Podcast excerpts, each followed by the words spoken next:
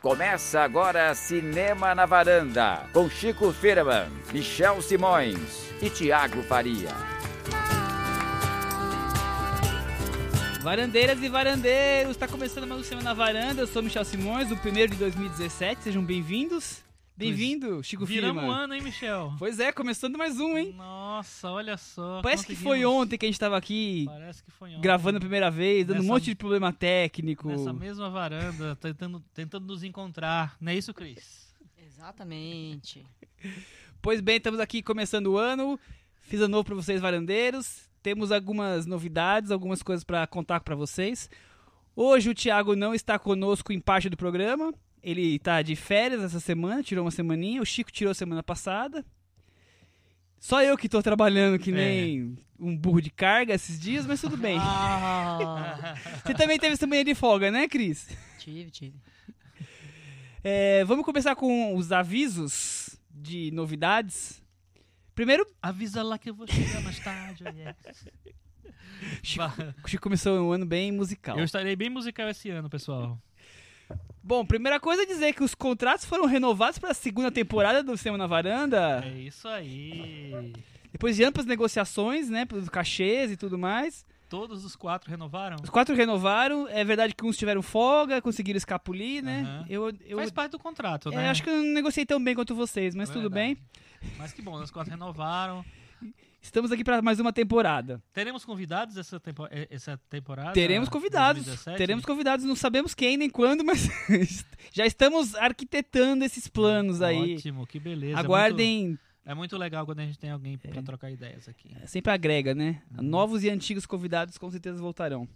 É, uma coisa que a gente definiu por pedido ou até meio imposição de Chico Firman, Ah, que a partir de hoje as notas do Meta Varanda poderão ser de meio ponto também. Chico, Muito bom. Agora sim, chegamos num nível de planejamento mais coerente com a eles, realidade. eles querem acabar com a minha média de cabeça na hora, que- na hora que eles mudam a nota, mas tudo bem, vamos ver o que vai sair isso. É, outra coisa que, que a gente definiu, que para esse ano de 2017, a gente não quer ficar preso só no circuito comercial de cinema. A gente acha que os vídeos sob demanda, Netflix, Amazon, o Now, o Google Play, tá crescendo cada vez mais e se tornando uma extensão do circuito de cinema. então a verdade. gente acha que nós somos, nós um podcast, somos um produto da internet.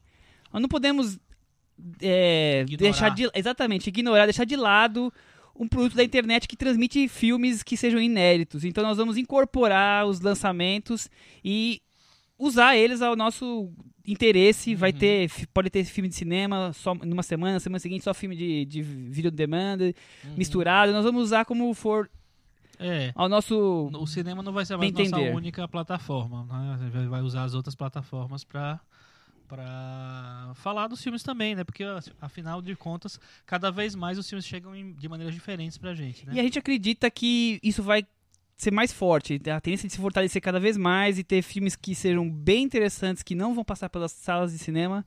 E fora que é é uma maneira até de dialogar com um público que não está nas grandes cidades, que não, não tem os filmes tão fácil acesso. A gente tem muito público de, do, do norte, de outras cidades menores, que os filmes nem sempre chegam no cinema, né? Então eles Sim. ficam esperando muito tempo ter lançado em DVD, outras oportunidades de assisti-los, então nós vamos poder dialogar mais próximo também com esse público que vai poder assi- assinar esses novos meios. Então teremos meio ponto, teremos novas plataformas, teremos João Dória. Bom, e, e para encerrar, eu, vou dizer que depois que nós criamos o prêmio Henrique Miura, Aham.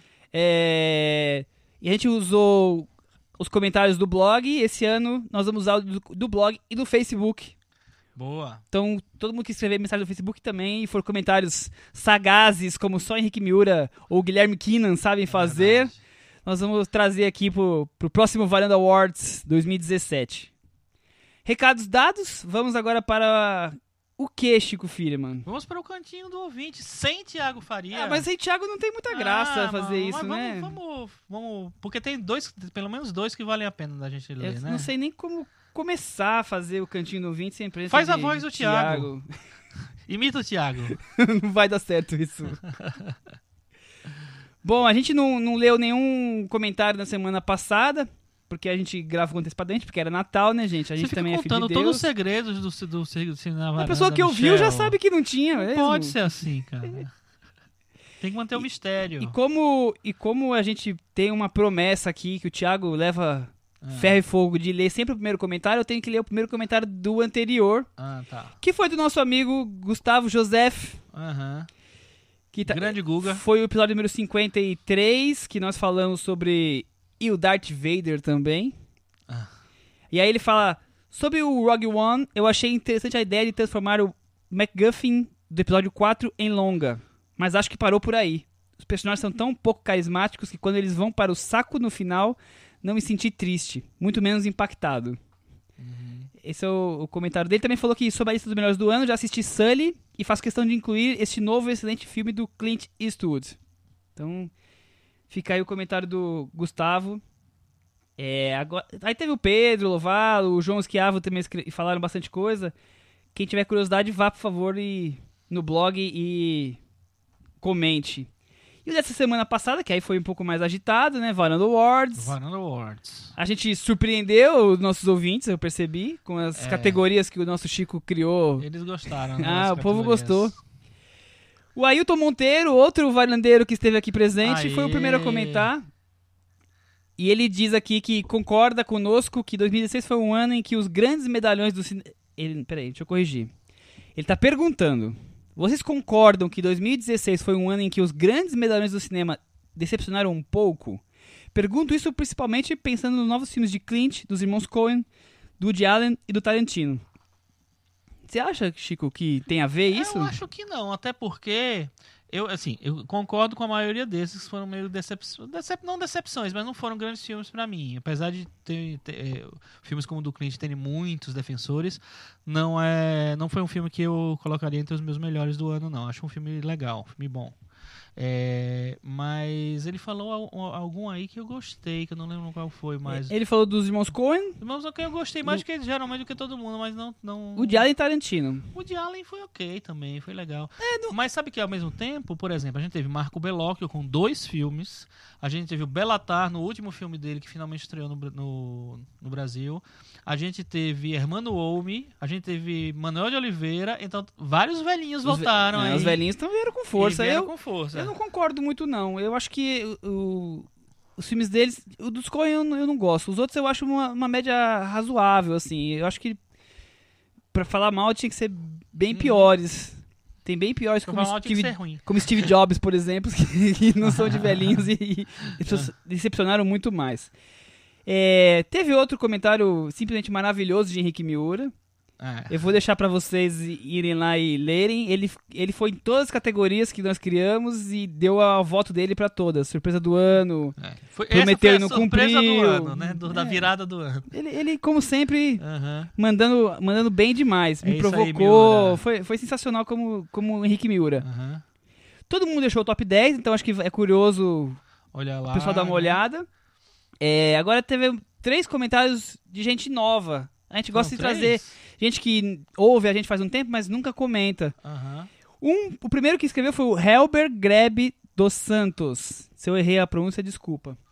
É, vocês não, me conhecem, esse é meu primeiro comentário. Parabeniza a gente pelo podcast delicioso. Por celebrar um Obrigado, espaço onde obrigado. se discute cinema com qualidade e bom humor. Obrigado. Ele disse que começou a acompanhar a partir do 49, mas já fez uma mini maratona, já tá atualizado conosco. Agora o que ele deixou de, de comentários foi: Gostei do episódio polêmico do Villeneuve e do Dolan. Que bom. Mesmo gostando do, do Villeneuve. 7x1. Do Xavier ainda não vi nada, ele falou. É, E aí ele fala que que, que. O que eu adorei que ele falou, ele falou assim: Eu adorei que tiveram que engolir a chegada entre os 10 mais do ano. Aprendizado pra todo mundo. É isso ah, aí. mas eu achei, imaginei que Democrático. Ficar, é, eu, eu até falei pros meninos, ah, a chegada vai entrar, vai entrar, quer ver? E tal. Mas aí acho que a nossa proposta do Varanda Awards mesmo foi juntar todo mundo que tinha participado, então acho que tem tudo a ver. Não, é, E a democracia é isso daí. É. Discutir cinema é, é, é assim, é aberto, né, Cris? É. Ah, nossa! ela tá meio monossilábica hoje. É, aí ele faz uma outra observação maravilhosa. Christopher Nolan é o cara, tamo junto, Michel. Já, já ganhou mais alguns pontos comigo, ele. E que perdeu todos que tinha comigo. E ele, no PS3, ele fala, mas fala Cris, por favor. Pode deixar, 2017 tamo aí. Vamos, vamos, vamos aguardar. Vamos aguardar. É, outro comentário de gente nova que nunca tinha comentado. Nossa, tem vários top 10 aqui, super legal. O João Pedro Silva, que fez um comentário longo aqui, que a gente ficou muito feliz. Inclusive, a gente comentou é, a parte sobre o seu comentário, dizendo que, que descobriu a gente no início do ano, que é um jovem cinéfilo iniciante, e acompanha a gente desde o primeiro episódio, que nós, como sempre escreveu aqui, nós somos um presente delicioso a cada semana, e que sem dúvida incrementou bastante o meu interesse em escrever e debater sobre filmes. É, eu, eu tinha comentado com o Michel, eu fiquei muito feliz com o co- o comentário do João Pedro. João Pedro, oficialmente você é nosso mascote agora. entendeu? Vamos, sei lá, tentar é o nosso caçula. passar todas as nossas informações, as informações que a gente tem sobre cinema pra você. Não, foi, foi muito legal. Ele, ele resumiu o que a gente gostaria de parecer ser para os ouvintes. Então, pelo menos para um, a gente é. né? Uma coisa que seja bem humorada, mas que tenha, que conversa entre opinião. amigos Exatamente. sobre cinema, sobre o que, o, das coisas que a gente mais gosta, né? Ele fala que a gente cria um vínculo, um sentimento de fidelidade. Então, ficamos bem felizes JP, aí. JP, vamos chamar ele de JP. JP. E ele também fez um comentário com todo, despencou da varanda. Ele fez geral, vale. Muito legal. vale a Gente, pena. Vale mesmo a pena entrar ne- ne- na- nos comentários desse último post, porque lá no cinemanavaranda.com, porque tem todos os, os- os tops das pessoas, então é muito legal você ver a diversidade de, de votos, né? Assim, E ver como, como é recheado, assim, como tem muitos filmes que se repetem conosco, mas tem alguns filmes é. inesperados, filmes que as pessoas já viram que nem lançaram aqui, ou então filmes que a gente passou batido Ô, aqui. Michel, você tá parecendo o Thiago fazendo o can- Cantinho do Ouvido, não acaba nunca. Poxa, é que o Veranda Awards foi bem. é, não, tudo bem, bem... Varanda Watts merece, merece. E pra finalizar, um, um último que a gente chegou faz poucos minutos, o Osmar, que escreveu assim: muito legal o episódio, aprendi muito com vocês. Olha que legal. Também outro ouvinte que não lembro dele ter comentado ainda, deve ser mais um que quebrou as barreiras e se comunicou conosco. Chico, mas tem Oscar rolando, temporada do Oscar. O que, que tá Então. acontecendo nesse Natal e Ano Novo? Nesse Natal Ano Novo deu uma parada né, em tudo, porque os prêmios geralmente eles vão até a segunda metade do. a primeira metade do, do de mês de novembro. É, os prêmios de críticos, né? Depois eles saem alguns, mas são menores. É, o único grande que fica para janeiro é o do National Society of Film Critics, mas que também tem umas es- escolhas meio ortodoxas para coisa. Então, eles, na verdade, eles não são nenhum termômetro para o Oscar. O que começa agora, a partir de amanhã, inclusive, são os prêmios dos sindicatos. E aí, Agora pega fogo, então. Agora pega fogo porque começam a, os universos de votantes começam a ficar parecidos, né? Amanhã tem o prêmio nessa terça-feira, né? No dia do que, que vocês vão ouvir o podcast. Estamos gravando hoje, segunda-feira, 2 de janeiro. É, no dia 3, né? Terça-feira, é, vai ter a, a- o, o ED, que é o prêmio dos, dos editores, dos montadores. E o ED é diferente do. é- parece com o Globo de Ouro porque eles têm prêmios para montagem de comédia e montagem de drama. Eu nunca entendi como é que eles conseguem julgar, né? É, Eles querem agradar a Enfim. galera, é isso. mas né? é isso. Eles, então eles têm as duas categorias. O que é meio complicado é que o. é, fica difícil de você, de você. Geralmente o, o os, os filmes dramáticos têm mais chance de ser indicado ao Oscar, então é meio que ficar de olho na lista do que vai sair dos indicados dramáticos. Um ou outro de comédia entra. Vamos ver. Geralmente quem ganha o Ed ganha o Oscar de montagem. Não é 100%, mas é 100%. Por provável. exemplo, Birdman foi indicado pra, na categoria de comédia. E, perde- se não me engano, ele perdeu na categoria de comédia. Agora não, vou lem- não lembro direito. Só que ele, ele terminou no Oscar, é, indicado, ganhou, mas não, não ganhou esse prêmio. Não ganhou esse prêmio no Edge. Assim, não foi uma relação direta. Entendi, entendi. É, e aí essa semana ainda tem os roteiristas, tem os diretores de arte e por aí vai. Daqui a pouco vão ter os, os diretores e os produtores, que são os principais, e vão definir os É meio aquela coisa, categorias. larga São Silvestre, sai todo mundo ao mesmo tempo, agora começa a funilar Exatamente. os grupinhos que vão realmente liderar, que são os Exatamente. que vão ser indicados nesses Mas, prêmios, Michel, né? você me falou, vo- você me falou que você viu uma história aí do Casey Affleck. Então, é é, eu ouvi hoje, indo trabalhar, o podcast da Angelware, sobre, que é do Natal ainda, que estava atrasado, e eles estavam basicamente discutindo a questão do, da polêmica do Casey Affleck. E essa questão aí do possível estupro, do passado, a coisa parecida com o Ned Parker, que tem um desenrolar um pouco É, diferente. a gente comentou, né, um- umas, umas edições passadas que o Casey Affleck também, durante todo esse processo, surgiu uma, uma acusação retroativa, né, de agressão sexual, violência sexual. Não sei exatamente se foi estupro ou se É, foi eu também não sei detalhes, coisa, não. é, em, em relação ao Casey Affleck. E aí algumas, algumas revistas, algumas publicações de cinema estavam questionando por que é que o, essa, essa história do Casey Affleck não teve a mesma repercussão que a do Nate Parker, que é o diretor e protagonista do Nascimento de uma Nação. Quando surgiu... Exatamente isso que eles discutiram no podcast. É, Você você acertou. surgiu essa, essa história que já faz tempo, foi, acho que foi em outubro que, que apareceu, parece. Eu mesmo vim ouvir agora, de- quase em dezembro, eu acho. É, e aí eu não sei. qu- Quando surgiu esse negócio, eu pensei, Ih, já vai. Então, a complicar. opinião deles, eu queria saber se a tua opinião é a mesma. É que o Casey Affleck tem uma carreira, tem um nome a zelar na indústria muito mais forte hoje do que o Nate Parker. E por isso que a repercussão estaria sendo diferente. Porque o Affleck já foi, foi indicado, já, foi dire- já dirigiu filme, já tem uma carreira mais É, eu sólida. não sei se é isso, não, Michel, porque É, é a teoria acho que, eles levantaram. eu acho que talvez a história do. O, o que aconteceu com o Nate Parker talvez tenha tido uma outra. Um outro contexto, uma coisa. Um, um- tenha sido uma coisa mais. Mais comprovada. Eu não sei direito, assim. Não, não sei se isso. Eu acho que se fosse uma coisa mais. Um escândalo mais forte, com certeza abalaria Aí derrubaria qualquer um, né? o, o Casey Affleck. Ele continua favorito, ele ganhou a maioria absoluta dos prêmios de melhor ator. Ele deve ter perdido um ou dois que não são importantes.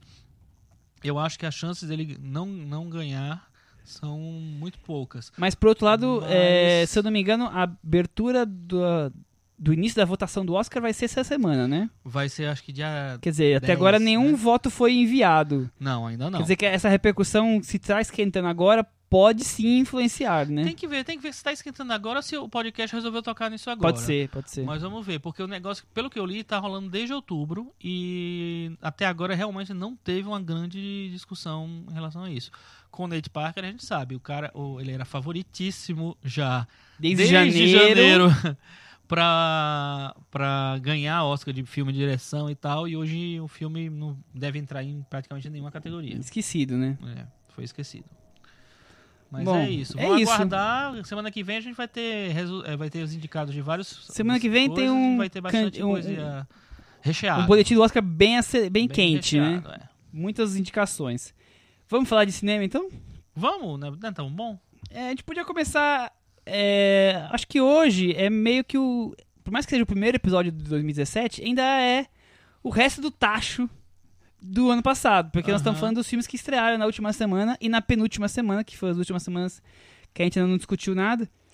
É, e aí a gente definiu alguns filmes que a gente achou mais relevantes discutir. O primeiro é Capitão Fantástico, Chico Firman. Hum, Cris Lume, vem participar conosco dessa conversa. A gente falou, né, eu e você, bem rapidamente de Capitão Fantástico lá em setembro, quando a gente Isso. voltou de viagem. Mas agora nós vamos falar com mais propriedade. O Chico agora já, já assistiu o filme.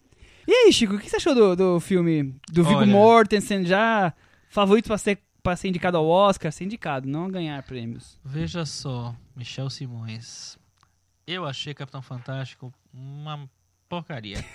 achei um filme é, é, vazio. Acho, sabe aque- um, um filme que ele. é, ele enche o filme de elementos, de cor, de não sei o que lá, e na verdade o filme não é nada. E pra mim é Capitão Fantástico. Eu achei. Fiquei muito decepcionado com o filme. Não que, na verdade, decepcionado não, porque eu não tinha nenhuma esperança, assim. É, mas eu- esses filmes coloridos demais hoje em dia estão me enchendo o saco, e o filme é todo colorido, tem, tem, tem, sei lá, todo mundo é muito colorido no filme, tudo é muito colorido. Cris, é o, é o mundo dos hipsters na, na, na selva? É, todo mundo tá fantasiado, né? O ápice do hipsterismo. Várias pessoas devem ter se identificado ali no começo, achado que era pra fazer aquilo mesmo. É, foram orgasmos, várias pessoas. ah, Eu vou, eu vou Acho legal que as pessoas tenham, tenham se identificado, porém, eu acho um filme extremamente vazio. Deixa eu abrir com a sinopse, então. Sinopse. Família com seis filhos vive longe da civilização e dos dogmas da sociedade capitalista. as crianças leem e discutem literatura clássica, caçam e praticam esportes com resultados muito acima do esperado. Porém, a vida afastada da sociedade tem seu preço.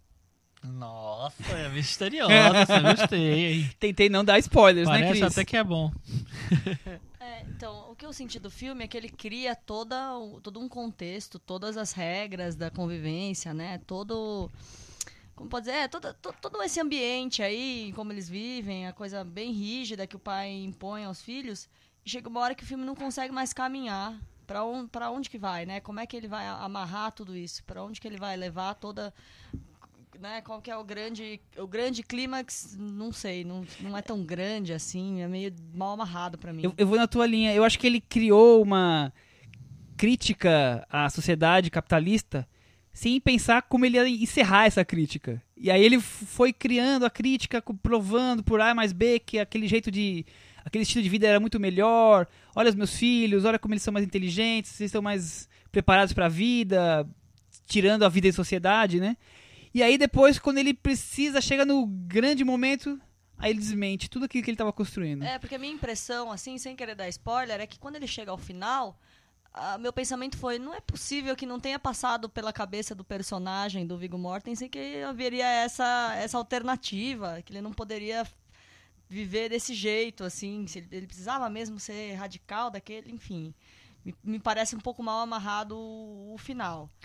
É, e eu acho que ele cai muito numa fórmulazinha de filme indie americano, que tem uma coisinha melancólica, né, um sofrimentozinho ali e tal, e ao mesmo tempo você tem vários elementos hipsters, como você citou mesmo, assim, o filme é é, tem um desenho de produção, né, muito é, pensado, né, tudo é muito arrumadinho, por mais que eles vi- vivam na, Hipster na floresta limpinhos. floresta, eles são é muito limpinho, ou seja, não dá pra comprar. E pelo menos eu não consegui comprar e nem tentei, na verdade, Começa comprar aí, o né? filme.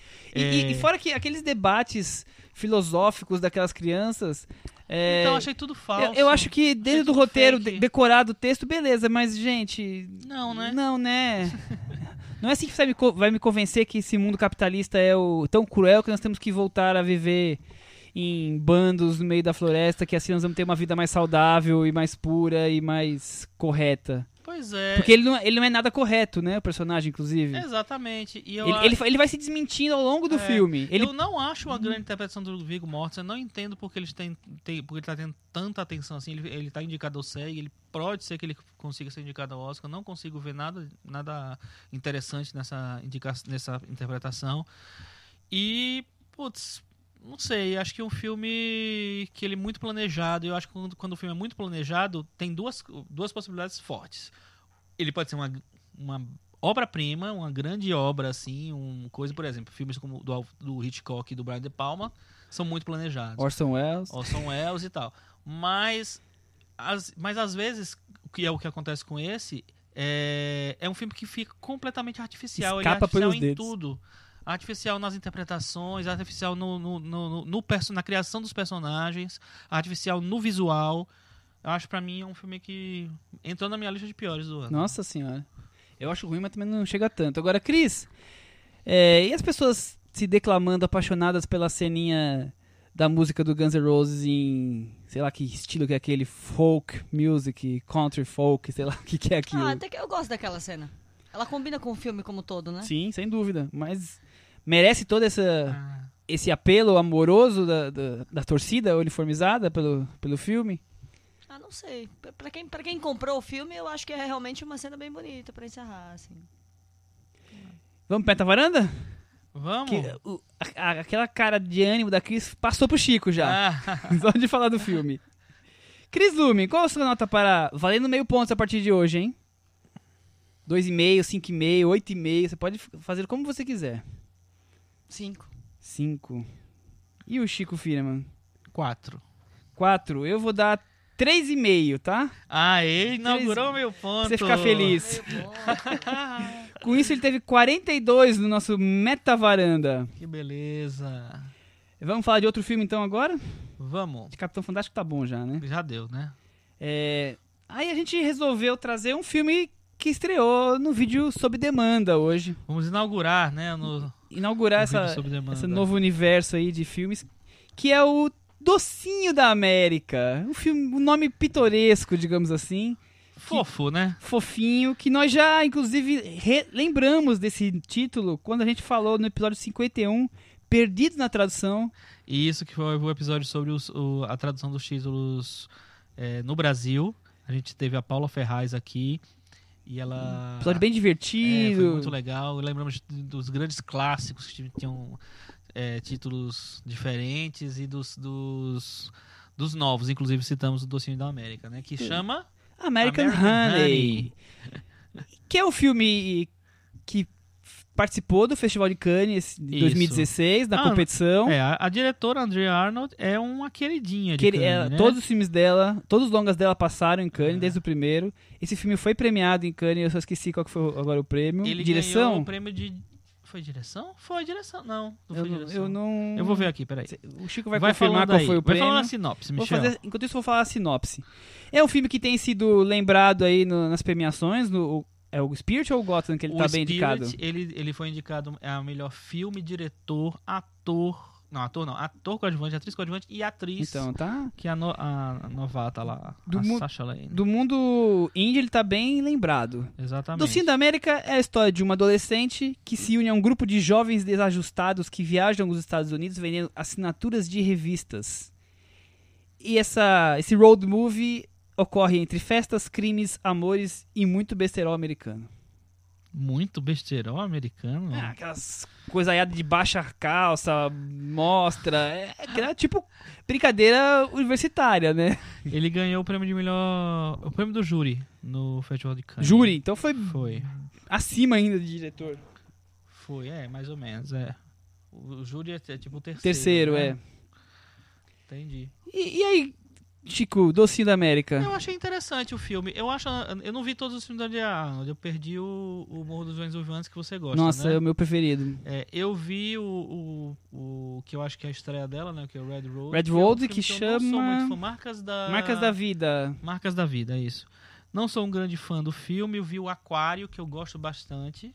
Que eu acho um filme que dialoga um pouco com o, o cinema. Não no, no tom, mas no, no, no que ele né, se propõe a contar.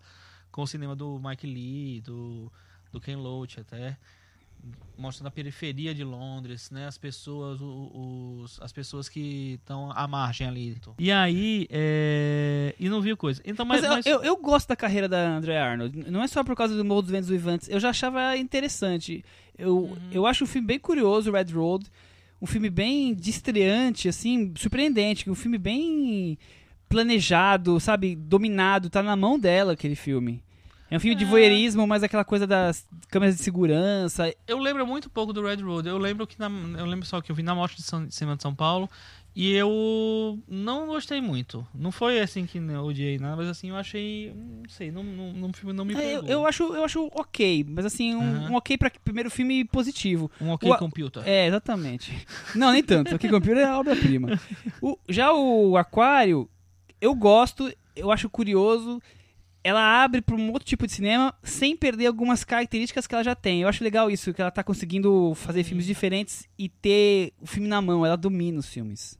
Tá sob o controle dela. Você pode gostar ou não do filme. Ela tá ali. A presença dela é marcante da, da Andrea Arnold. É, eu acho que ela, ela consegue construir bem os, os filmes.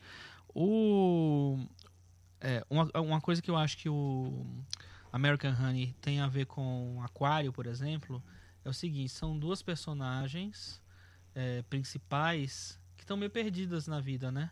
Uma é, na periferia de Londres, é, sujeita a uma mãe que, que é viciada em drogas, que arruma um namorado novo e, sabe, a vida é muito bagunçada o tempo inteiro, não tem uma coisa. E eu- o que acontece com a, com a Sasha Lane é muito parecido também, né? Que é a, a personagem Vai, da, da Sasha vai Lane. mais longe ainda, né? O filme Exatamente. começa, isso não é spoiler, posso falar, começa com ela no lixo pegando comida. Exatamente, é. Pra, pra família aí, o, É. a, fa- família em casa lá fazendo nada, né? E ela se virando com os, com os irmãos dela É, pequenos. com os, irmãos, os irmãozinhos. E aí, e- e esse, essa primeira sequência, né, inclusive, meio que termina com uma decisão radical dela, que é largar daquela, daquela vida, né? É. Tipo assim. É, e aí o filme, eu acho que ele é interessante, porque assim, na maior tradição do cinema americano, ele é um road movie. Eu acho que ela conseguiu fazer bem essa transição, inclusive, dos, dos filmes dela britânicos, ela é britânica, né? Para o primeiro filme dela americano, é o primeiro filme dela americano, né? É, mas eu acho que a produção é, é britânica mesmo. Mas assim, um filme Sim, é filmado todos nos Estados Unidos. nos Estados Unidos. É, eu acho que é- ela dialoga bem, ela conseguiu entrar bem no, nesse universo. E eu acho que ela tem as marcas dela que ela mantém no filme. Essa coisa da, da sociedade meio caótica, da personagem meio perdida. É, eu acho que ela filma bem, é uma diretora, uma diretora que tem um, consegue ter um, um conceito visual bonito, assim, apesar dos filmes dela serem bem, bem chapa quente, vamos dizer assim, né? fortes. Eu acho que ela consegue bem. E eu acho que, a- que o filme funcionou pra mim. Não é um filme que me desagrada, não. É um filme que eu acho bem interessante. eu já tenho mais problemas com o filme. Olha, tá É, vendo? o filme que eu menos gosto dela.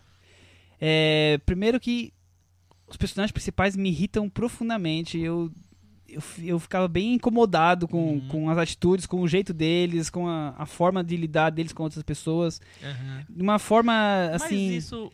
Pô, vai, termina com o seu pode seu falar, comentário. pode falar. E, e isso é uma coisa interessante que eu sempre me questiono quando acontece isso comigo.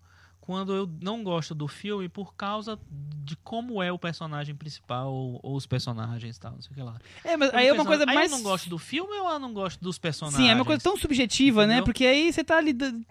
É, julgando a pessoa criada ali, né? É Aham. pouco, né? E isso me incomoda, mas não é só isso. Eu acho que ela faz uma crítica e não vai. Ela, tipo, rasa a crítica. Eu não achei que ela foi tão fundo. Uhum. Que mostrar o jovem americano como essa coisa perdida, a parte. Os pobres, aquela coisa perdida, que vive só de sexo, drogas e rock and roll.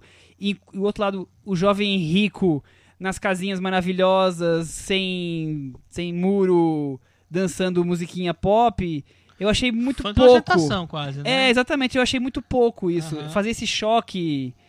do- começa o filme a- ela pegando lixo na, pra comer, e depois as adolescentes lá comemorando a festa de aniversário, assim. Eu achei. Fica ali divagando meio sobre o nada. É, eu, eu entendo o que você quer os dizer. poucos personagens não são bem vezes- desenvolvidos. Ah, eu acho que eles são bem desenvolvidos. Não, tirando os dois, os É. outros personagens em volta, eles estão numa. Eu gosto numa da, da, uns da- 15 naquela van andando. É, eu gosto da, ra- da rainha do, deles. Lá também acho ela a chefe. É. É, o- que eu acho também que, que, que acontece, eu concordo com você com uma coisa. Eu acho que ela realmente ela tem, ela visita muitos clichês, muitos clichês, até sem, sem é, não nem clichês, mas assim, coisas que já foram ditas e já foram. Mas eu acho que ela consegue contribuir um pouco para isso. Eu acho que é interessante quando ela fica, a personagem principal fica comovida, por exemplo, quando ela encontra, é, vai naquela casa de, em que ela encontra crianças meio abandonadas não- é, e se identifica com elas porque ela se vê ali. É, ela aconteceu Passou com faz ela poucos também. dias. É, eu acho acho interessante. Eu acho que é um um, um cinema que, que não é não, não tem um discurso novo, mas eu acho que ela consegue um jeito de contar dela me agrada assim. Não é um não acho um grande filme, mas eu acho um filme bem interessante. Ah, eu, eu fiquei esperando muito mais. Eu fiquei com essa sensação de. Tá vazio. Eu precisava de algo muito mais. Eu queria que ela fizesse uma crítica como, de jovens, como o Gus Van Sant conseguiu fazer em vários filmes. Uhum. Planet Park, Elefante. Aham. Trata desse esse universo, mas ali é muito mais rico, muito mais. É, pode ser. Aqui que- até muito mais pulsante, muito mais É. suor. Ela cola a câmera no corpo quando estão fazendo as cenas de sexo. É, é só isso. É muito mais a- a- a- o sangue correndo do que a crítica que ela poderia ter elaborado mais. É, esse negócio do sangue correndo é interessante você ter falado, porque eu também achei que em alguns momentos ela tem umas. uma. Sei lá, que ela cria umas cenas que parece que é só pra dizer que assim, nossa, como eu sou true, sabe? É, É, tipo o sapo lá. Sim, Enfim, total, um total. nada a ver. É, mas enfim, eu acho interessante assim de como o a personagem tá sempre à beira do abismo, sabe?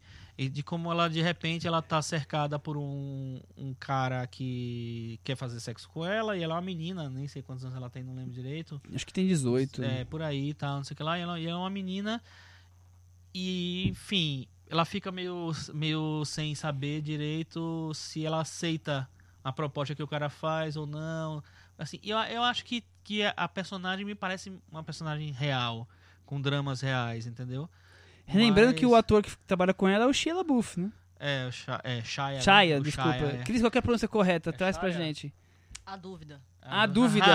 O nome dele chama A Dúvida, esse, A esse ator. Dúvida. O A Dúvida, inclusive, ele é um, um- uma jovem promessa que... Que, que ficou na promessa, né, né? mano? Porque Como ele descambou, impressionante. ele faz uns vídeos aí que, pelo amor, né? É, não, é. do elevador, do cinema, nossa senhora. Ele faz os filmes, o- os, os clipes da Saia, da Cia, da Cia, Cada coisa, viu? enfim. Não vamos ter metavaranda porque só eu e o Chico vimos, dois só, com nota é, É. muito pouco. Deixa pra é. outra oportunidade. Mas tá aí, Exatamente. docinho da América, numa TV perto de você. Exatamente. Estreou no dia 29, não foi? Dia De 29 ou 30, dezembro. sei então, lá, por tá ali. aí por durante muito tempo, vai estar aí no acho na Netflix e Netflix, por vai enquanto. poder assistir. É, vamos trazer agora o Thiago pra conversa? Tiago, se materializa na conversa, Tiago. Faz, vamos fazer, deixa eu fazer um xamanismo aqui, uma coisa. É um filme frenético? É, é Unstoppable. Unstoppable! É um filme que ganhou o selo Chico Firman de qualidade, é isso? Nossa, esse daí realmente esse ganhou dois selos, porque eu vi duas vezes. Eu, eu quase apanhei na semana, na semana passada no Varanda Awards, porque eu escolhi ele como meu guilty pleasure. O Não, Chico- é, o Chico- de guilty não tem nada. o não, Chico não e o Thiago é, não vocês- não, pleasure. Vocês não têm que se sentir culpados por... Apesar de que eu, eu vi o trailer desse filme quando eu tava na sessão do Star Wars, e que trailer horrível. Ah, é? As cores foram alter... até as cores foram alteradas e o trailer é péssimo. Parece um filme B, assim. Parece muito ruim. Mas bem Então, ele assim, é, né? Não, não, deixa eu-. Chico. é, Na verdade se é a é, é A, é A, é é A. Se a ideia é, é pegar um público que gosta daqueles filmes de terror bem horríveis, assim, bem, sei lá, madrugada do SBT, o trailer funciona, sabe? Mas que de serviço que ele faz com o filme, coitado. Terminou o trailer e já tava, meu Deus do céu. Tá, tá até com vergonha, rolou um- uma sensação de guilty pleasure depois de ver o trailer. Mas o filme, não, na- nada a ver. O filme é um filme de, de terror sul-coreano. Vamos falar, ó, é Invasão Zumbi, também é conhecido lá fora como Train to Busan. Trem to Busan. seguindo seguindo a excelente tradição de bons blockbusters sul-coreanos. Exato. Entre eles, um que a gente adora, que é o Hospedeiro, né? A gente Aham. adora vírgula. Michel não? Não. A gente adora. A gente, Vírgula. eu e você. A O lado, o lado sensato alguma- da varanda adora. É, O lado sensato da varanda. É. Uma hora eu sou Horaci de Almeida, uma hora eu sou o lado sensato. Hoje você é o lado sem sal. filme delicioso, Michel. Michel, delicioso. Eu concordo. A Invasão Zumbi é. Do nosso querido O né? É melhor, ó, invasão, ó, Michel tá dizendo, gente, a invasão zumbi é melhor que o hospedeiro. Eu então vocês não precisam ter tratar como guilty pleasure de maneira Aí pesou um pouco, né? O Hospedeiro é uma obra-prima. Esse filme eu acho muito bom, mas não acho nunca uma O que eu penso, não. Chico, é assim, se todos os blockbusters fossem como os blockbusters sul-coreanos que chegam aqui, é. o mundo seria um lugar Nossa, mais agradável pra mais gente viver, né? Nossa com senhora. Certeza. Imagina se um Star Wars Rogue One tivesse, fosse divertido como invasão zumbi. Eu veria três vezes, três sessões, uma Já atrás pe- da outra. Não, já pensou se, se um coreano assume o. Nossa, um Star tra- Wars, levem é- o coreano. O problema é que ele vai ser tão podado pela Disney que eu tenho até pena É, desse é. pobre coreano. Não Deixa ele assumir, fazer tem filme que lá. fazer na Coreia, Exatamente, né? é, tem É, que fazer do, do jeito, Sul. do jeitinho dele. Do tanto que, jeitinho tanto que o é. filme seguinte do diretor do Hospedeiro, o Snowpiercer, né? Expresso Sim. do Amanhã, Peço tamanho. ele fez todo lá na Europa mesmo. Ele levou os atores pra lá e não queria ninguém não controlando. Foi o seguinte, teve um no meio. Mas não foi o seguinte, fez, né? é. Ah, tá. Qual foi Mas- o seguinte? Ele fez Tóquio, Ah, né, que Tóquio, que é um filme de episódios, sim. episódios, e eu acho que ele fez outra coisa.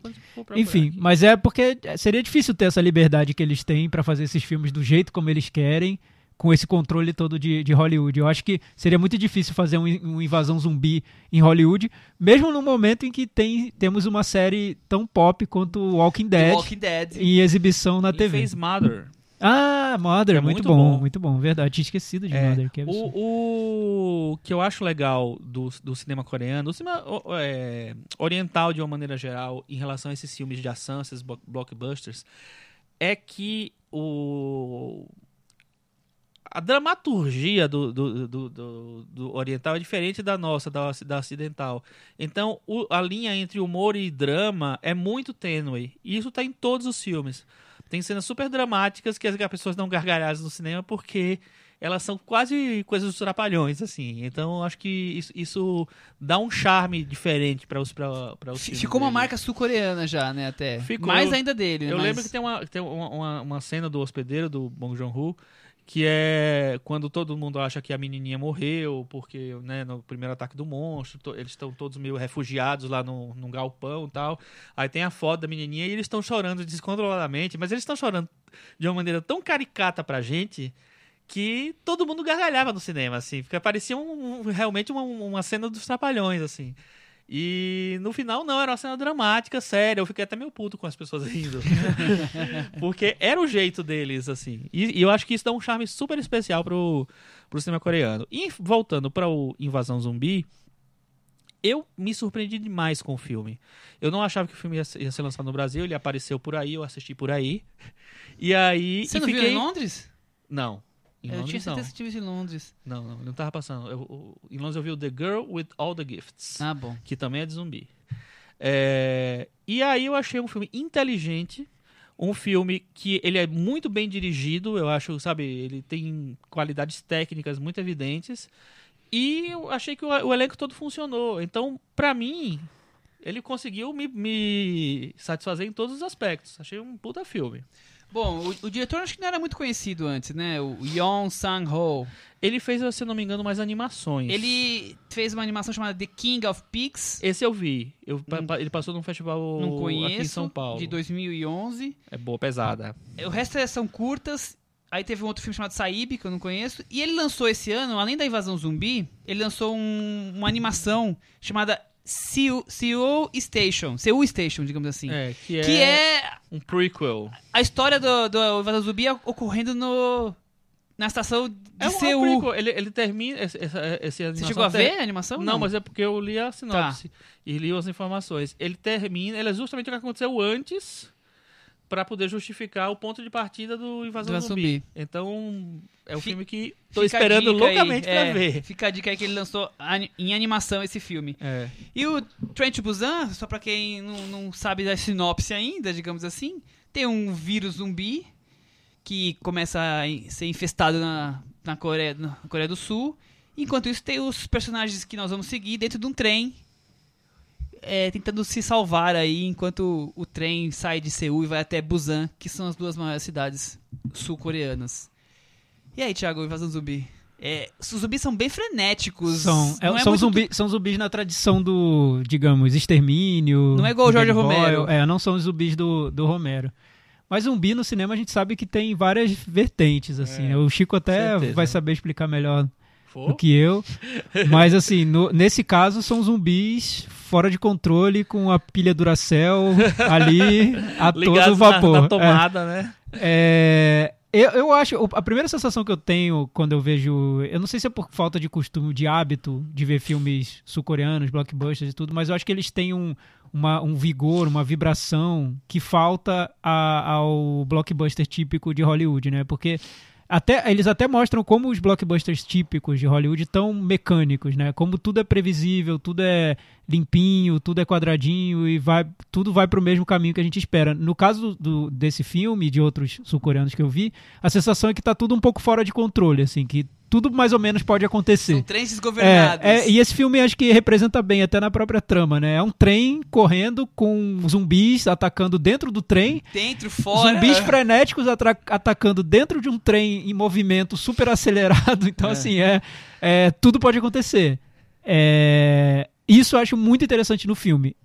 A comparação com o hospedeiro eu acho cruel. Eu não queria comparar, mas como a gente falou sobre o hospedeiro, acho que o hospedeiro tem. a co- É, mas o hospedeiro acho que tem uma quebra de gêneros e, e, e também o olhar do diretor que eu não vejo muito no, no Invasão Zumbi. Invasão Zumbi eu vejo um filme muito eficiente, muito divertido, mas sem tantas ambições assim. É mais um filme de zumbi num trem. Tanto que até eu assistindo ao filme, na, na metade do filme eu pensei, nossa, agora eu tô esperando que ele vá além e ele não vai tão além Não, quanto eu tava esperando. ele, É, ele, ele, trás, traba é, ele trabalha naquele universo que ele cria, né? É, ele, ele Que não é tão diferente Tem assim. uns né? laços melodramáticos que são até exagerados, mas tem tudo a ver com o cinema sul-coreano, né? É, Mas, Tem. mas e são aí eu acho que ele exagerados. também, ele também tenta pegar umas regras de cinema de ação Sim, sim. mesmo, de sabe, resolver uma história, terminar uma história, fazer a transformação de um personagem. Que eu Então, acho assim, que é- esse, esse eu veria como um filme de gênero muito eficiente. O Hospedeiro eu vejo como um filme que subverte gêneros, que vai muito além de tudo. É um filme político, Uma um filme disfarçado do de um filme de ficção científica e de terror, né? Uhum. É, é- acho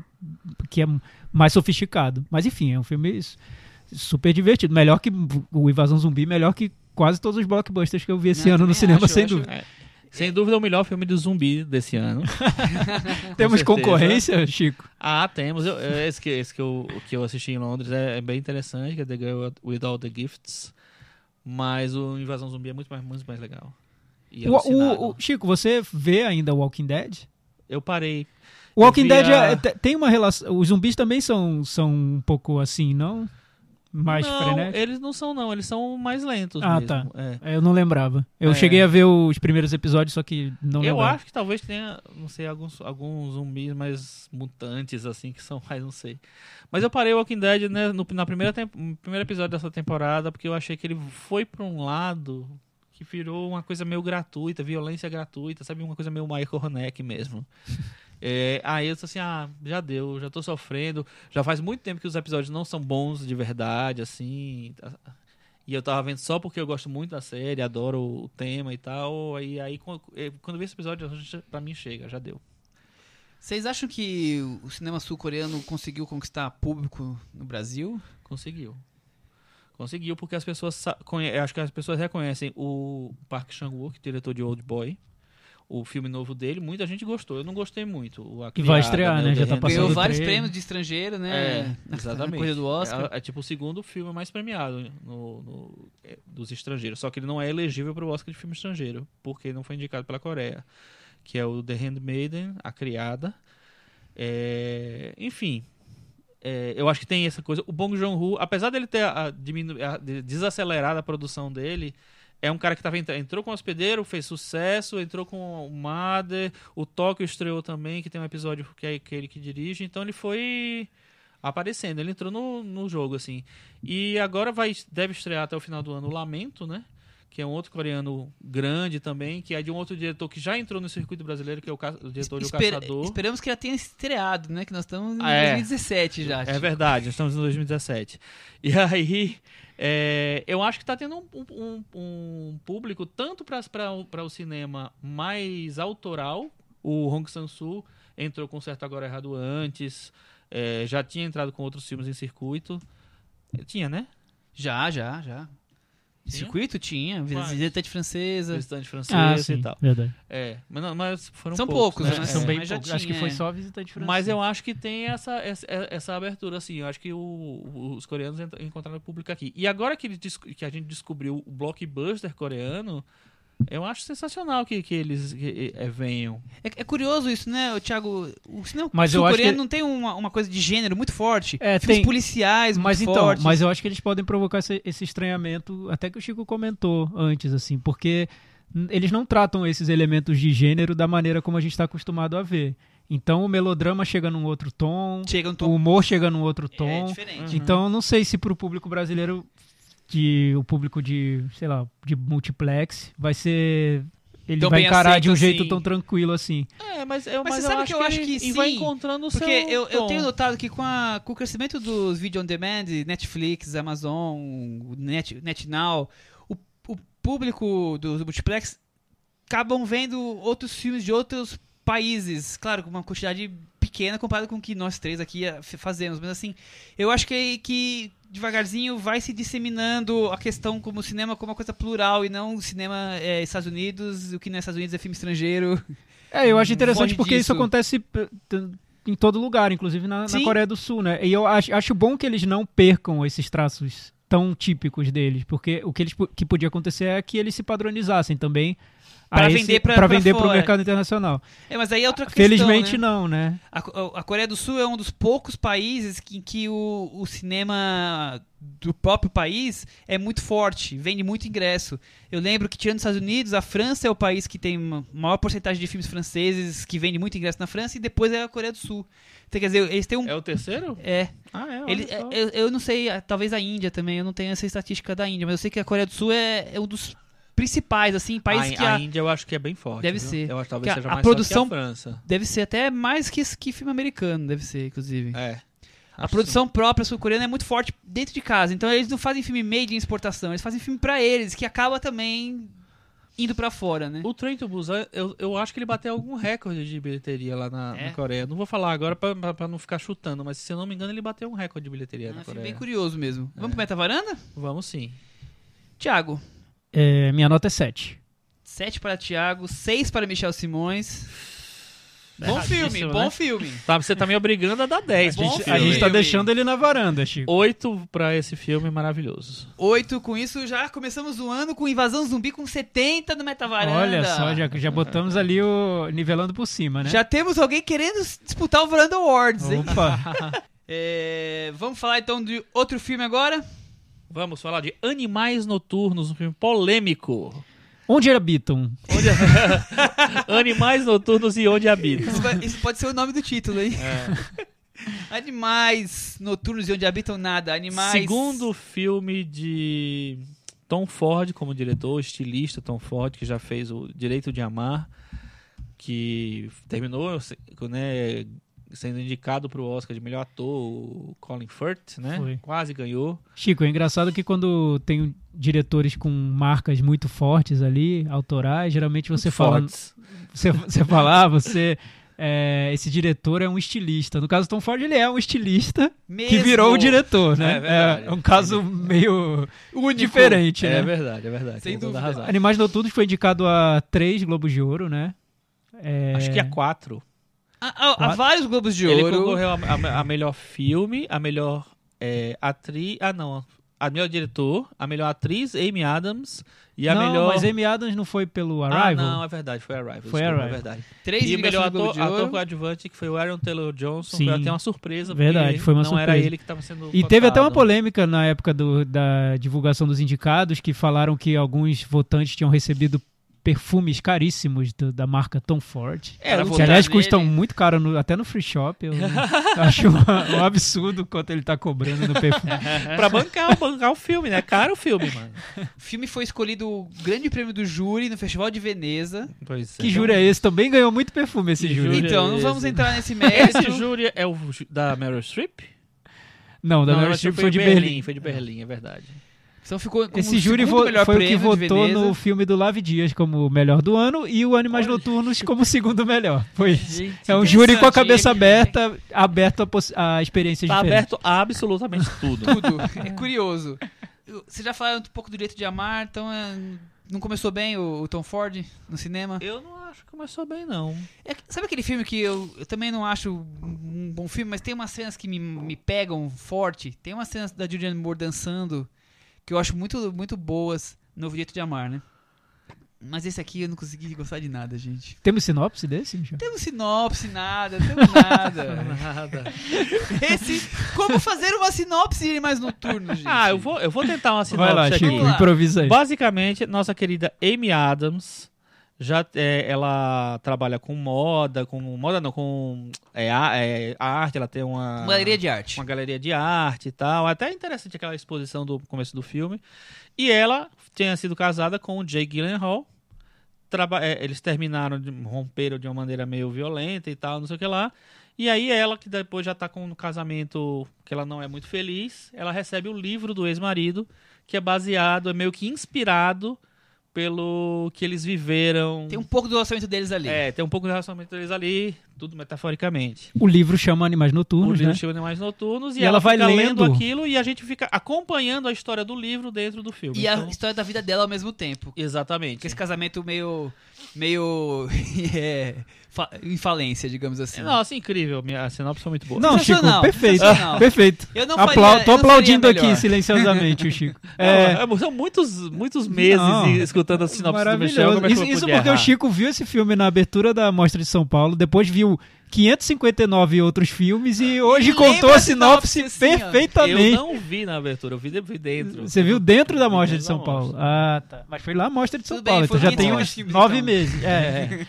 É, pois é, Chico surpreendendo aqui com um talento pra e você, sinopse. Thiago Faria, gosta de Animais Noturnos É, e do então, cinema de Tom eu, eu Ford? acho- tá, antes de falar do Tom Ford, Grife? eu acho que aí já. Tom Ford, eu, eu acho que é um problema por si só, né? Porque é um cara que já se acha um diretor com uma marca que eu não consigo ver em nenhum lugar, assim. Eu acho que ele.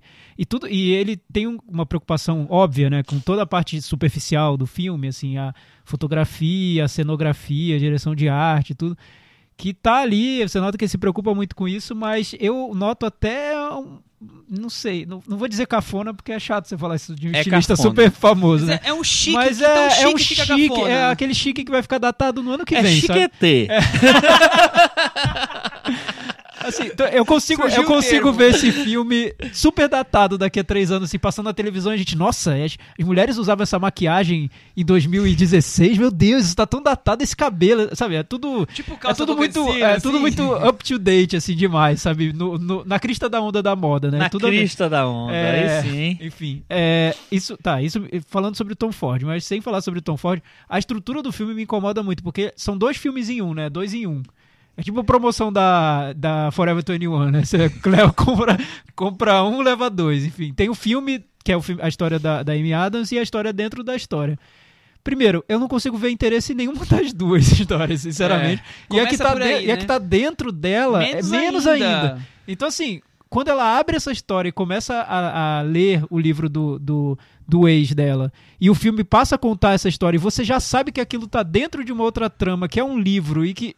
Sério, pra mim, o desinteresse é quase completo, absoluto. Não Mas vejo nada muito bem construído e, e, ali dentro. assim, por mais que o, o filme tente insinuar que dialogam, eu não sei o quanto dialogam, porque é uma história tão violenta de um sequestro, não vou entrar em mais detalhes, mas assim, fica tão uma violência tão gratuita ali. É, e você fica buscando ali o eixo. Tá, primeiro, o livro do ex tem que ser super interessante, porque ele consegue fisgar a mulher de um Que ela jeito que ela não consegue parar de de, ler. ler. É. Ela tá lendo, é tipo é, invasão zumbi, sei lá, é muito bom o que ela tá lendo. Só que o filme não é muito bom. Então, assim, Não pelo é. menos eu não consigo ver essa, esse entusiasmo na narrativa do livro dele. Até aí eu entenderia, porque se tem aspectos relativos à vida deles como casal, ela Ela tá entendendo Tá ali tudo que tá bem Exatamente. escondido ela no tá livro. pegando as, Ela tá a- pegando as, as alfinetadas. O meu problema é, é só ela que tem esse interesse. É, Nós não verdade. captamos todo esse relacionamento Mas eu acho, mas eu acho que pro, pro filme ter essa estrutura meio As Mil e Uma Noites, sabe? É, o livro tinha que ser muito interessante. Porque pra ele fisgar muito a atenção, a trama que ele tem que contar tem que ser muito interessante também pro espectador. Porque aí a gente vai entender de onde vem essa. De onde veio o talento do cara pra escrever, primeiro, que eu não consigo ver talento nenhum naquela, naquela eu. trama. E também no interesse que ela provoca, né? Ali. E por que ela tá tanto tempo assim no filme? Se é uma trama super desinteressante, por que ocupar tanto tempo dentro do filme? Então, eu que me leva a crer que o Tom Ford acha aquela trama super interessante. em nenhum o- momento eu achei. O que eu acho que é, um- que é um problema é o seguinte, assim, ele aposta muito num, co- co- é, numa história grande, como se ela tivesse um grande impacto, Sim, fosse sim, um claro. muito bem É contado. bem ambicioso, Então, é, Estou é- resumindo a humanidade. É. E assim, e aí eu acho interessante porque durante a mostra é, a gente percebeu que algumas pessoas gostaram bastante do filme. Então elas se envolveram. Eu não consigo me envolver. Teve até uma, um- um- uma, uma mesa que a gente tava assim, eu, rapidamente um, um rapaz, eu não, realmente não lembro o nome dele agora, falou que viu Douglas Sirk ali, que é o grande diretor de melodramas americano. Não é americano, mas é, fez a carreira nos Estados Unidos. É, eu não vi. Inclusive, eu achei meio ofensivo isso, porque pra mim o Douglas Sirk é um cara que ele chega num patamar de. Não, sabe, de- talvez, de talvez a, inte- costurar a um- tentativa de fazer alguma conexão com o Douglas Sirk É. em algum momento Eu não dentro do filme, também. né? Mas eu acho que passa É. muito a Tava nessa margem. também, eu, É. eu também fiquei É. meio assustado com o comentário, É. mas tudo bem. Agora, eu, eu acho vejo- que talvez eu tenha a vejo ver. Sicário ali. Na, Não na história do nada. livro eu vejo Sicário. Sicário. Então, Violência, Michel, então, Michel, tá, narrada, você vê Sicário. Eu vejo características do Sicário, mas como você se envolveria no- numa, numa trama do Sicário sabendo que ela tá sendo contada dentro de um livro que tá sendo lido pela Amy Adams? Escrito pelo ex da personagem. Sabe, é muito, são muitas camadas narrativas pra que isso funcione, entendeu? Pra que você compre É, aquela trama. acho. Tem, tinha que ser uma trama muito interessante, assim, muito. E não, eu não sei como funcionaria sa- a- com esse distanciamento que ela tá dentro do filme, assim, sendo uma trama lida pela personagem da Amy Adams, que você sabe que é uma trama meio de ficção. Só se ela tivesse alguma conexão muito clara ali com a história dela, não sei. não sei como funci- funcionaria. Talvez seja um problema até de roteiro mesmo no, no filme. Não... Roteiro é do Tom Ford também, né?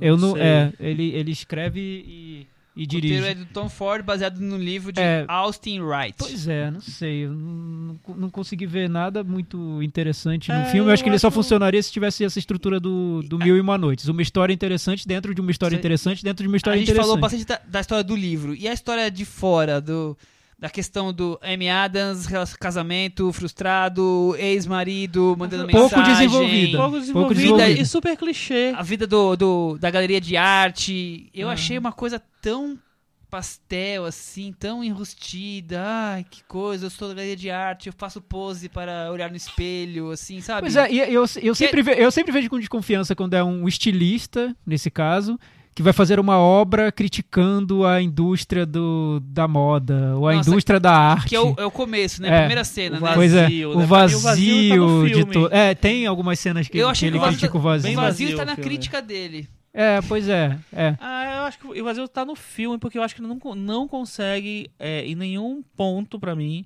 atingir os, os níveis que ele pretende. Sim, nível é, é de isso. interpretação, o nível de, de dramaturgia, o nível de, de litera, literatura no sentido do Lirismo, texto, né, que ele quer. É, Mas, ele o, não mas o, consegue. o- é, a gente já falou sobre isso, Chico, outras vezes aqui no, no podcast, que é- são filmes que têm uma ambição, uma intenção, que a gente nota a intenção dele, mas a gente não vê isso no filme. Parece que ele não chega lá, né? É. Tem vários diretores que a gente critica aqui no podcast que, por esse motivo, né? Porque você nota que ele, ele quer fazer filmes que ele acha que, ou, ou quer fazer filmes super grandiosos, importantes e não chega lá, né? Não, não sai bem o resultado é esse.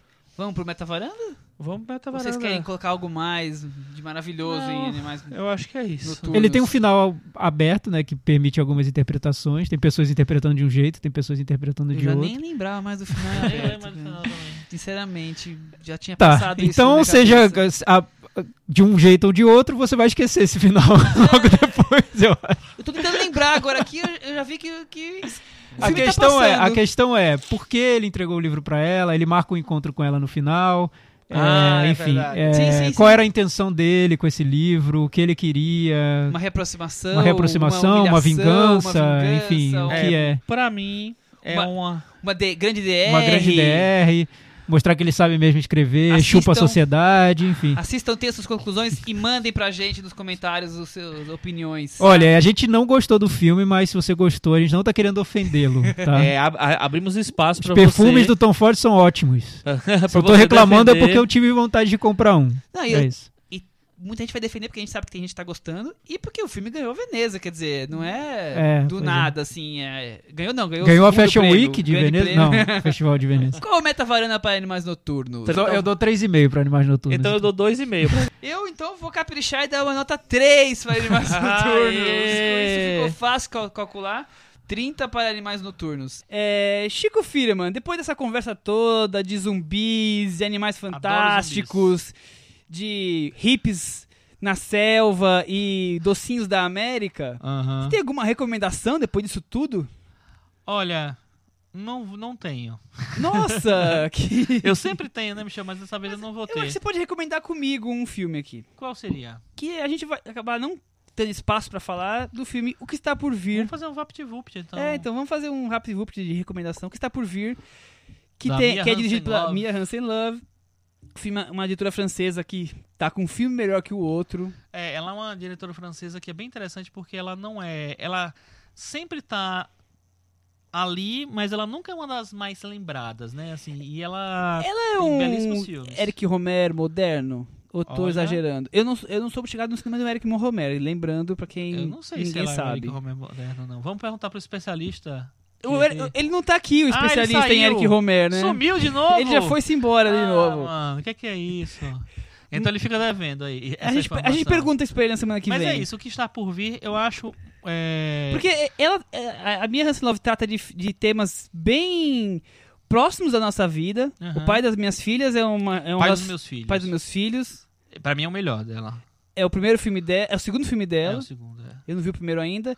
Que é uma, é uma relação do pai com as filhas, e aí ele acaba no começo do filme morrendo, e aí a mãe que assume tudo. Então fica a relação É. da, da mãe com as filhas, os filhos. E da memória, com, da memória do A pai. presença né? forte, É. né, na empresa, no É bem- relacionamento. é, bem... É um filme bem vigoroso. É. Depois ela tem aquele filme Adeus Primeiro Amor, É, que é um belo filme que muita gente se também. encanta. É. Eu não sou tão fã, Eu mas acho- é, é eu- uma história Eu acho romântica. bonito, eu acho bonito, mas não, não acho um grande filme, não. Acho prefiro muito mais o pai dos meus filhos. Mas, mas é um filme interessante. É, bem, totalmente. E agora ela vem com Está Por Vir, que é a história... Ela fez o Éden também. Tem o Eden, É. que, que inclusive tem um pouco da história do irmão dela, de querer ser DJ, tem uma história do DJ com, com a família e querer a carreira, sempre de maneira mais humana as histórias É. dela, né?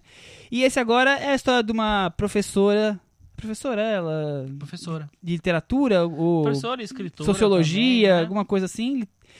E ela tá vivendo a vida dela já cinquentona, casada, com filhos, e acaba tendo o divórcio. E aí tendo que reconstruir a vida dela. Isso, por isso que tem o título O que está por vir. O que a Uhum. vida reserva a ela. E são, são temas tão corriqueiros de uma situação como, como essa, que estão ligados à personagem dela. E a Isabel Rupert dando outro banho de interpretação, né? É, is- é isso que eu ia falar. É, a- essa professora é a Isabelle Huppert, que tá incrível de novo.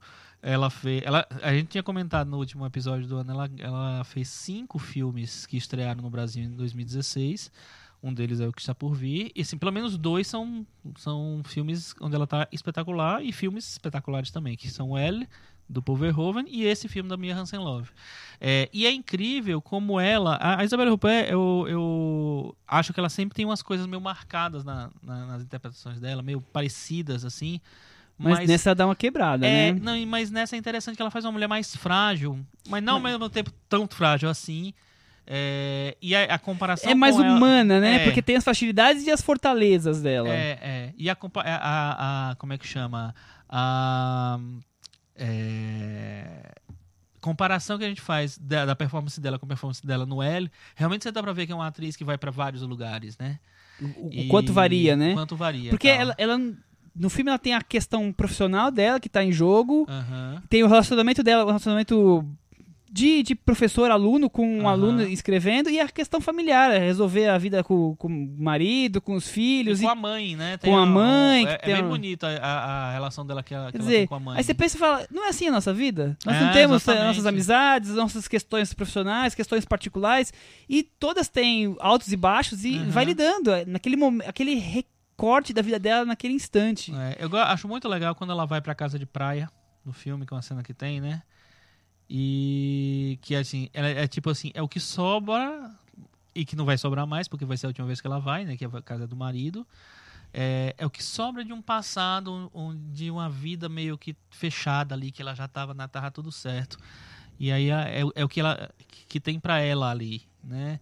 E, E, e- e ao mesmo tempo que tra- trata o passado, trata questões como descobrir coisas novas, estar aberta, né? Quando ela Exatamente. vai encontrar, passa um fim de semana com um grupo de adolescentes, quer dizer, exatamente. tá uma mulher se descobrindo e sem cair nos clichês da- dessa coisa de descoberta, É, né? eu acho que a Mia Hansen-Love é a grande, sei lá, o grande trunfo dela na, na vida, talvez, seja justamente fugir desses, dos, dos grandes clichês. Porque assim, você nunca imagina os caminhos que essa personagem vai ter no filme que tem e que parece, parece muita loucura. Ah, ela vai passar o fim de semana com um cara que era aluno dela numa comunidade meio hippie que ele, que ele tem, não sei onde. É, parece, sabe, uma, uma solução forçada de A roteiro. ideia de fora parece forçada, funciona, funciona. tão bem, É. sabe? Funciona tão bem porque você, ela jo- joga ela numa outra situação pra ela. é, ela vai com o discurso de que ela tá indo pra descansar, pra s- fugir do- dos problemas da vida, do não sei o que lá, e ela realmente acontece, e que- realmente acontece isso. Tá oxi- oxigenando, digamos É. assim, né? Eu, e, ela, e é interessante que cria essa expectativa. Se você imagina, ah, ela vai porque ela, na verdade, ela tá meio apaixonada pelo aluno e tal, mas Será que é isso? Será, que, não isso? é? E aí, putz, eu acho que a Mia Hansen ela consegue muito bem administrar essas, essas tensões que ela cria e com soluções mais. é, Então, assistam o que está por vir e fiquem de olho nos filmes de Mia Hansen-Love porque ela merece atenção. Exatamente. Isso por vir está sendo lançado pela Zeta Filmes, que esse ano tem uns filmes interessantes que, vai, que vão lançar nesse ano 2017. Eles vão lançar um filme que o Michel não gosta, mas eu gosto, que é Na Vertical, do Alain Guiraudy, diretor do... Do, do Silêncio do Lago. Não, que Silêncio do Lago. Do... Não. O Estranho no Lago. Um Estranho, no Lago, Lago. isso. E também vai lançar o Lave Dias. Ah, é verdade. A Mulher que se foi. Mulher que se foi, estamos que de é um olho. filme menorzinho do Lave Dias. E o Kleber Mendonça Filho falou no Facebook dele hoje que ele vai fazer uma pequena. A primeira contribuição dele para o Instituto Moreira Salles no Rio vai ser uma pequena mostra Verhoeven e Rupert com Showgirls, é, o que está por vir. Ele falou que ele divulga a grade completa nessa terça-feira. Ele falou que ele está trazendo um Showgirls em DCP da França, enfim, acho que deve- vai ser uma coisa interessante. Ainda não tem IMS com cinema em São Paulo, né? Então acho que vai ser uma coisa no Rio de Janeiro mesmo. É, tá, é, tá prometido pra julho, essa, eh, junho ou julho, sei lá, a estreia do IMS aqui, nova sede da Paulista. É, isso aí deve ficar restrito para o Rio de Janeiro. Pro Rio de Janeiro mesmo. E é, essa cópia desse DP eu vi! Você viu aonde? Eu vi em Paris! Ah, é outro nível, né? Chico Filho, é outro nível. É incrível, porque assim, eu quando vi o Showgirls naquela época, eu, eu falei isso aqui quando a gente falou, comentou do, Quando da carreira de do, viagem, do. Verhoeven. É, eu achava um filme lixo, achava um filme baixo, achava nada a ver e tal, não sei o que lá. Porém, quando. E, e aí, mas aí teve toda aquela coisa, todo mundo Resgatou, re- resgatou. E eu, ah, será que isso é isso mesmo? Que- Quando eu estava agora de férias no ano passado em Paris, passei quatro dias em Paris, e aí, nesses quatro dias, tava passando Showgirls. Você não perdeu a oportunidade. Fui assistir e achei um filmaço, viu? Achei um filme incrível, que invade o universo, que consegue dar uma. Sabe? Enfim, ele, ele parece que é um filme clichê, mas na verdade ele contorna os clichês. Muito Grande bem. filme, merece ser visto. Agora a Cris tá hoje aqui só porque ela tem um assunto que ela quer trazer, o Fala Cris especial de hoje, né, Cris? É, não tem muito a ver com cinema, né? Tem. Tem tudo a ver com tem cinema. Tudo a ver com cinema. É, tem não tem, né? Porque é um, como se diz, é uma comoção, inacreditavelmente uma comoção de TV, né? Eu fiquei pensando nisso, né? Como a TV aberta ainda tem esse poder, porque ontem era, era tráfico de sinal da BBC One por todos os lados. Do mundo. Na- do mundo na cybersfera, porque tá todo mundo esperando cair Sherlock no Netflix, mas enquanto não cai, ela foi exibida na BBC One ontem, foi a maior audiência e aí tá nessa expectativa aí pra, pra exibição do, do seriado na, na Netflix, mas e pra exibição do seriado mesmo no domingo que vem e no outro domingo, porque são, é a quarta temporada, vem aí com três episódios. O primeiro foi exibido ontem, The Six Touchers. Já existem milhares de teorias conspiratórias por toda a cybersfera. E assim vamos, né? Vamos ver E se foi bom o episódio? O episódio foi muito melhor do que o episódio especial do ano passado, né? O, o ano- o episódio do ano passado tinha uma super expectativa, era um episódio ambientado na, no- no- na Londres de, de- do Conan Doyle, né? Na Londres vitoriana e tal. E decepcionou um pouco os fãs. Já esse não, esse foi ti- tiro, porrada e bomba, com muitos, Foi baile de favela. reviravoltas, foi baile de favela. Mas será o Benedito? Mas será o Benedito. Não, e assim, é impressionante porque o, o Sherlock é uma série que você. Acho que ver o episódio não chega a ser o de menos, mas é quase de menos, porque acontecem muitas coisas ao longo do ano. As pessoas criam teorias conspiratórias o ano todo. As pessoas acompanham as filmagens em Londres, pirateiam filmagens em Londres, enfiam celular dentro do, do, do set de filmagem. Então, na hora que chega o episódio, você quase, já- quase sabe algumas coisas que já vão acontecer. Assim. É uma fre- febre britânica, né? É uma Ô, febre Cris, mas pra quem britânica. não conhece o seriado, me explica um pouquinho como é que funciona as temporadas de Sherlock. São três episódios por temporada, mas três episódios enormes. São três episódios enormes de uma hora e meia. Tinha gente que já tá choramingando porque estão dizendo que o próximo episódio tem uma hora e vinte. As pessoas estão deprimidas minutos a porque vai ter dez menos. minutos a Nossa, menos. Então é uma coisa louca. Gente, E- é só contratar o Love Dias pra, pra dirigir É, os- a próxima temporada. Não, acho que não vai dar certo, não. É, muito, é uma é muita bobageira assim- britânica. Mas e o fandom, Cris? Então, é uma coisa assim, o fan- é, você para você acompanhar Sherlock, você tem que ter um dicionário próprio, porque tem algumas palavras que, né, eu só aprendi acompanhando Sherlock. Ah. que é o fandom, por exemplo. O fandom existe para todos os seriados, né? Mas eu- o Sherlock fandom é um dos mais poderosos, porque se o, se o rei, né, tem o reinado, que é o kingdom, os fãs têm o, o, fanado, que é o fandom. E aí, outra coisa é o setlock. Setlock nada mais é do que as gravações do Sherlock, o estúdio, o set de filmagem. Então as pessoas ficam fazendo isso. As pessoas que moram em Londres vão lá, acompanham, descobrem onde é a gravação. Acontece de tudo. Então as pessoas já ficam sabendo: ah, vai ter cachorro no episódio, vai ter bebê no episódio. Todo mundo já sabia porque vazou foto na internet. O Fatlock. Uma, uma doideira. Setlock. E aí as pessoas falam, tratam esse momento em que não tem seriado, elas não tratam como, sei lá, né, um tempinho aí não chama hiatus. É tipo, é um, é um vazio na vida dessas pessoas, é um hiatus. E, o, e o, o mais engraçado, eu falei, só é comparável a Lost, a tentativa de todas essas pessoas do fandom de tentar achar uma pista porque elas chamam o que elas acreditam que vai acontecer um dia, que é o John Watson ter um relacionamento com o Sherlock Holmes, que elas chamam de John Locke, que é o nome do, do, do chip, né? Que agora, John né, Locke, quando é você o tem de Lost. é igual a Brangelina, né? Então tem o chip. John então Locke. as pessoas chamam, né? As pessoas ficam procurando sinais. Ontem alguém falou que é, ai, tem refletiu um, um arco-íris na bochecha esquerda do Sherlock. Isso é um sinal de que vai ter o John Locke. Que elas falam que é o quê? Que o John Locke vai virar canon, que é a relação que as pessoas fantasiam na internet, na slash fiction da internet, né? Que é esse relacionamento Vai se ele vai se materializar um dia. materializar um dia. Então é isso. Precisa de tudo isso pra acompanhar Sherlock? Não, precisa de É muito praticamente menos. aquela. aquela Mas, pra você se divertir, precisa de tudo isso. Ó, eu fiquei interessado. é quase o romance do, Nunca do Arquivo Sherlock. X, isso daí, né? Total. Bom, é isso daí. Então, obrigado pra quem nos acompanhou ano passado e quem tá aqui conosco esse ano. Continue conosco. Exatamente. Teremos Cur- muitas surpresas. Aguardem que estamos criando coisas Grandes aventuras. Esses quatro aprontarão muito. aí. Curtam a gente no Facebook, no Twitter. Mandem mensagem no blog, compartilhem nossos posts para as pessoas conhecerem mais do Semana Varanda. Por favor, por favor. Colaborem pra força aí gente, ficar virar um fã, como é que chama aí? O fandom ficar maior. Fandom, O fandom do maior. cinema na varanda ficar maior. Tão Muito bem. do Dá, dá nota pra gente boa, tá? boa. Lá no. Como é o nome? No iTunes. No, iTunes. É isso aí. E até semana que vem, gente. Tchau. Tchau.